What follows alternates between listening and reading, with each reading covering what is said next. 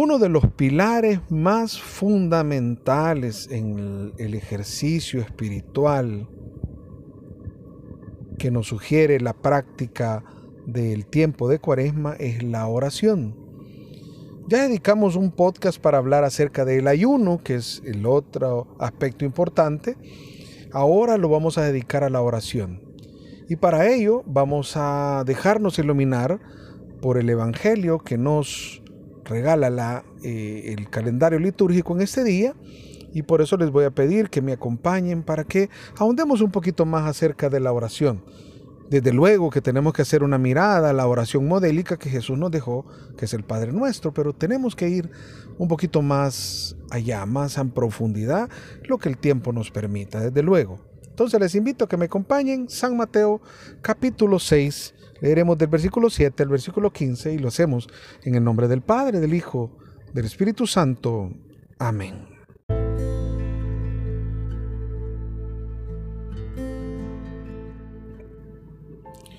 Cuando pidan a Dios, no imiten a los paganos que con sus letanías interminables, ellos creen que un bombardeo de palabras hará que se los oiga.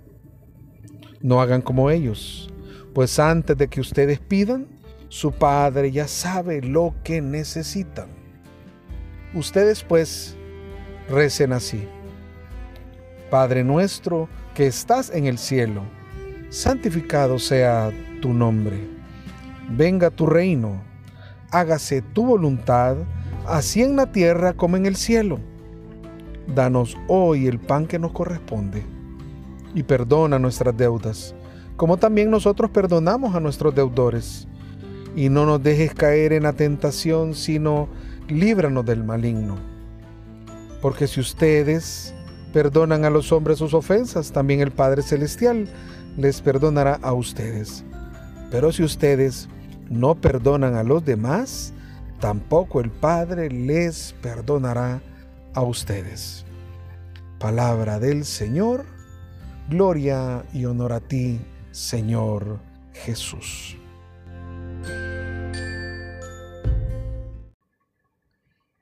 La oración, queridos amigos, sí es un pilar fundamental que sostiene nuestra vida.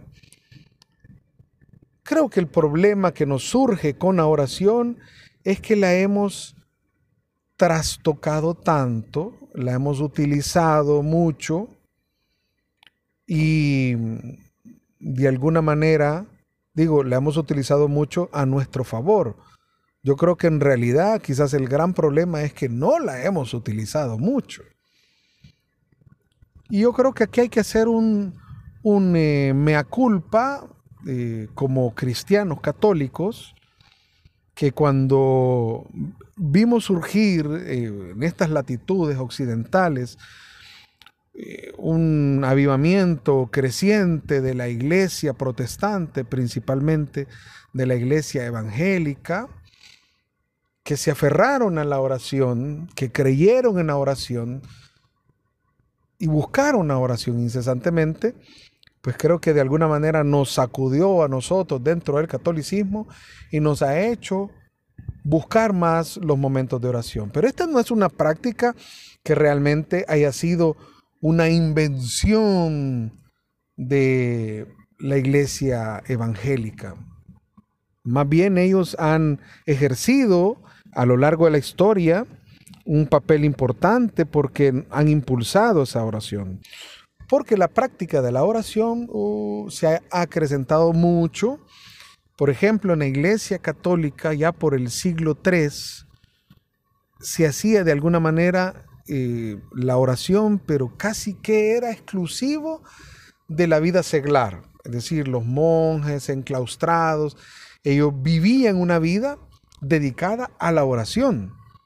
Ahora, la oración ha ido acompañando pues la vida, la vida cristiana, pero digo, el laico, los que tratamos de tener una vida comprometida, buscamos anhelosamente vivir nuestra vida cristiana, insertados en la vida común, en la vida ordinaria, en el trabajo, en el estudio, en los quehaceres de la familia, muchas veces no hemos tomado la oración como un, como un instrumento, como un, eh, una herramienta, como un arma o como un bastón que sostiene nuestra vida, sino que algunos momentos, creo, a lo largo de la historia, la, la iglesia los ha asumido como muy propios de esta vida seglar, insisto. Entonces, mm, como que no terminaba de bajar. Por ejemplo, hay un tipo de oración magnífica practicada por monjes benedictinos, digo desde el siglo III, que se perdió en el tiempo. Es lo que se conoce como la lectura orante o lo que hoy le llamamos la lección divina. Es a partir de la lectura de la palabra de Dios, emprender nuestra oración.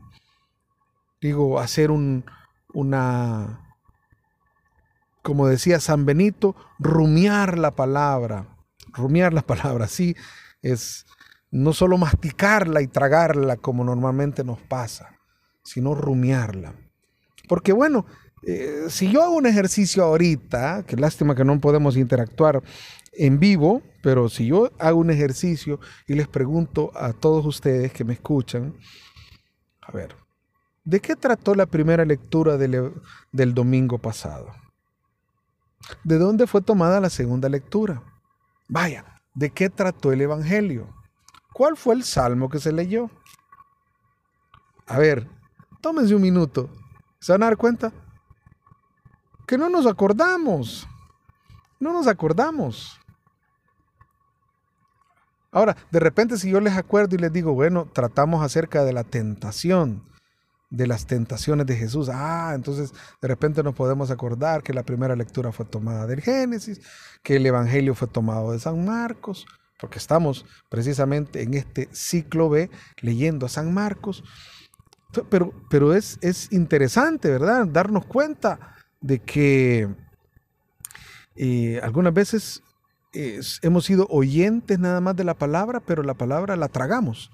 No, este método que les decía yo antes enseñaba que a través de la palabra, pues vamos rumiando la palabra, pero nos sirve para alimentar nuestra oración. Porque ¿qué es en realidad la oración? La oración es un acto de comunión con Dios.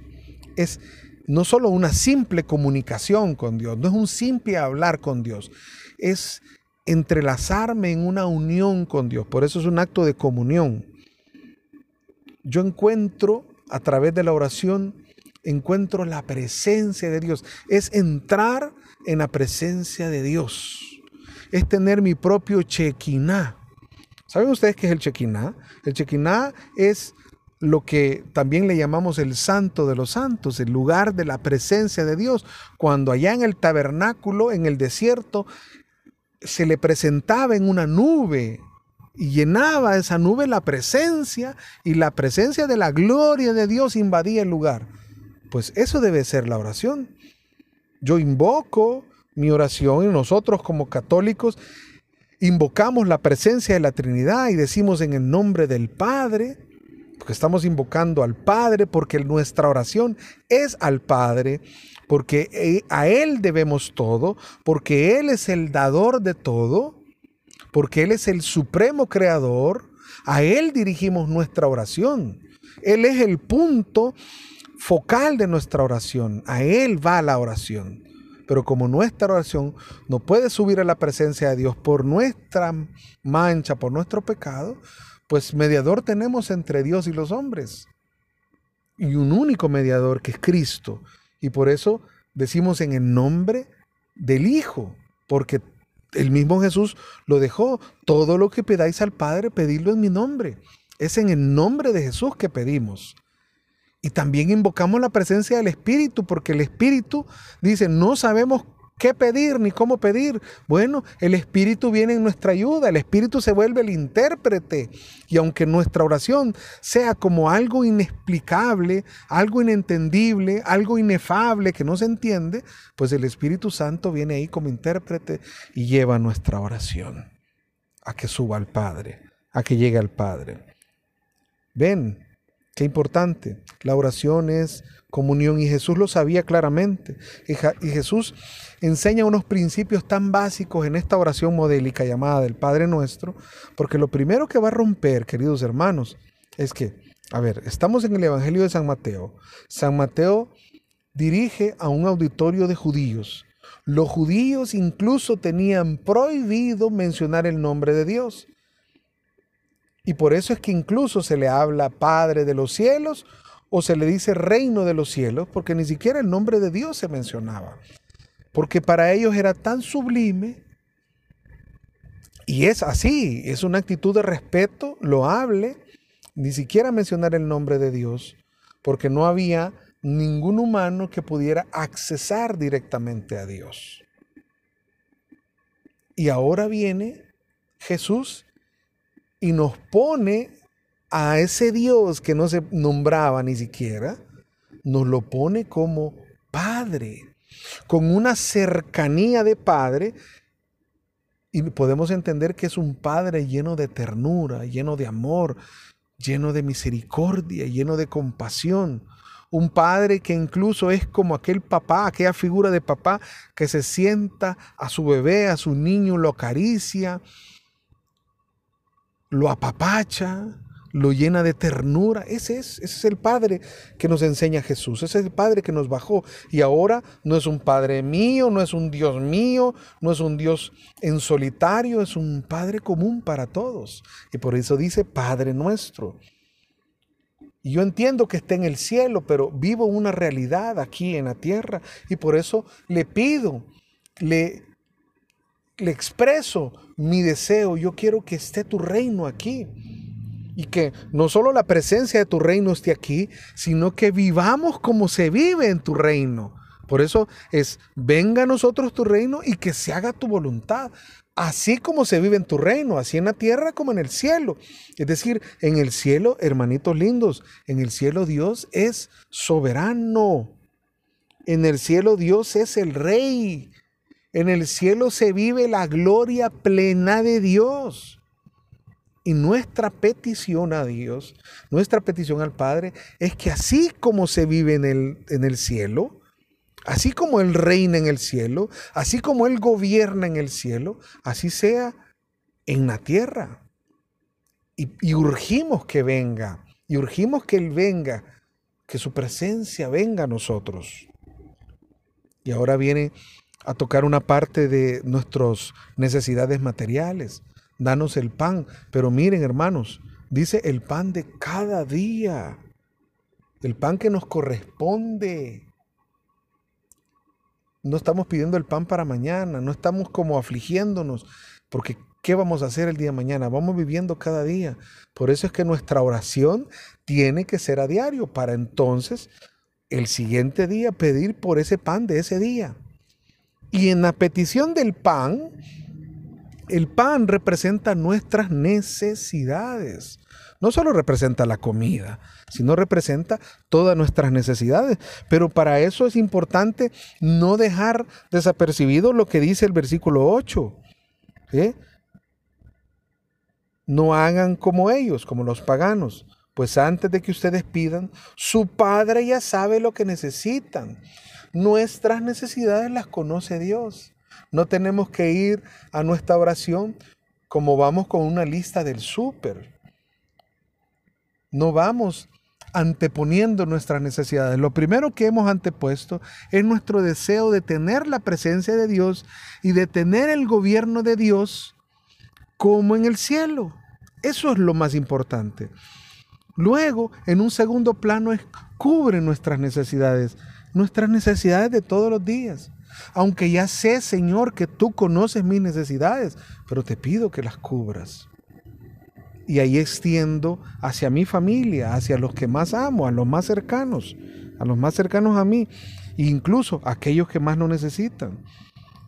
Y segundo acto importantísimo, después de pedir nuestras necesidades, hay otra necesidad importante que es pedir perdón es pedir perdón. Miren qué importante es, hermanos. Aquí la deuda es equiparada a la ofensa. ¿Y por qué es así? ¿Por qué para Jesús, en la visión de Jesús, la deuda es lo mismo que una ofensa? Es porque cuando nosotros no hemos perdonado a alguien que nos ofendió, es como tener una deuda. El hecho de que nosotros los perdonemos no es que nosotros seamos tan buenos, no nos creamos tan buenos. Más bien es un favor que nos estamos haciendo a nosotros mismos, porque cada ofensa que nosotros hemos recibido y cada falta de perdón que nosotros tengamos es algo que vamos cargando, que carga nuestro espíritu, que carga nuestro interior. Y el desprendernos de eso es un favor para nosotros mismos.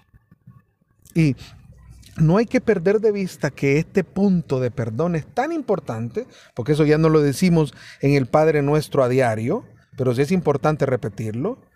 Si ustedes perdonan a los hombres sus ofensas, también el Padre Celestial les perdonará a ustedes.